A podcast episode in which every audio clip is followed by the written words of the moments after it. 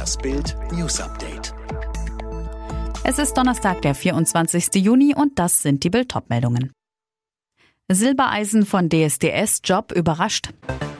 Strafzinsen für Millionen Sparer. GDL stellt Weichen für mögliche Streiks im August.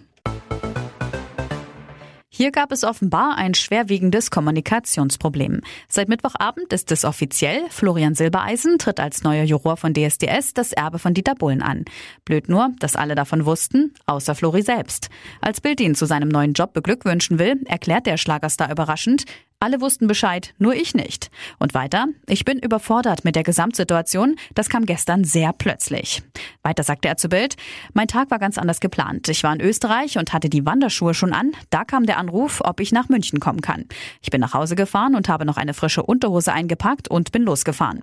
Als die Jury schließlich gegen 18 Uhr offiziell verkündet wurde, steckt Silbereisen mitten im Feierabendverkehr in München. Noch immer völlig ahnungslos. Schnell erreichten ihn zahlreiche Anrufe und Nachrichten. Flori, ich musste das erstmal nachlesen. Ich habe noch keinen Vertrag unterschrieben, so frisch ist noch alles.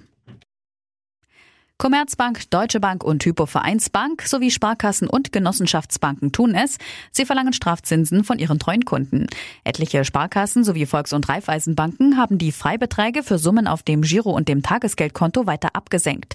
So müssen Kunden der Magdeburger Sparkasse bereits ab einem Betrag von 10.000 Euro auf dem Girokonto Minuszinsen von minus 0,5 Prozent im Jahr zahlen. Die Bremer Volksbank verlangt je nach Kontomodell ab Beträgen von bereits 5.000 Euro ein Verwahrentgelt. Sparkassenpräsident Helmut Schleweis rechtfertigt die Strafzinsen in Bild. Ich kenne keine Sparkasse, die von der Zinssituation profitiert. Im Gegenteil, neben dem negativen Zins, den die Institute bei der EZB zahlen, schlagen bei steigenden Kundeneinlagen höhere Kosten für Bankenabwicklung und Einlagensicherung zu Buche. Und noch gravierender ist, dass bei negativen Marktzinsen schlicht Ertragsmöglichkeiten fehlen. Bahnstreiks gibt es frühestens im August. Die Lokführergewerkschaft GDL hat die Mitglieder zur Urabstimmung über mögliche Streiks aufgerufen. Die Stimmen werden am 9. August ausgezählt. Das teilte GDL-Chef Weselski mit. Die Corona-Zahlen sind in Deutschland weiter im Sinkflug. Knapp über 1000 neue Fälle registrierte das Robert-Koch-Institut innerhalb eines Tages. Die 7-Tage-Inzidenz geht weiter runter auf jetzt 6,6.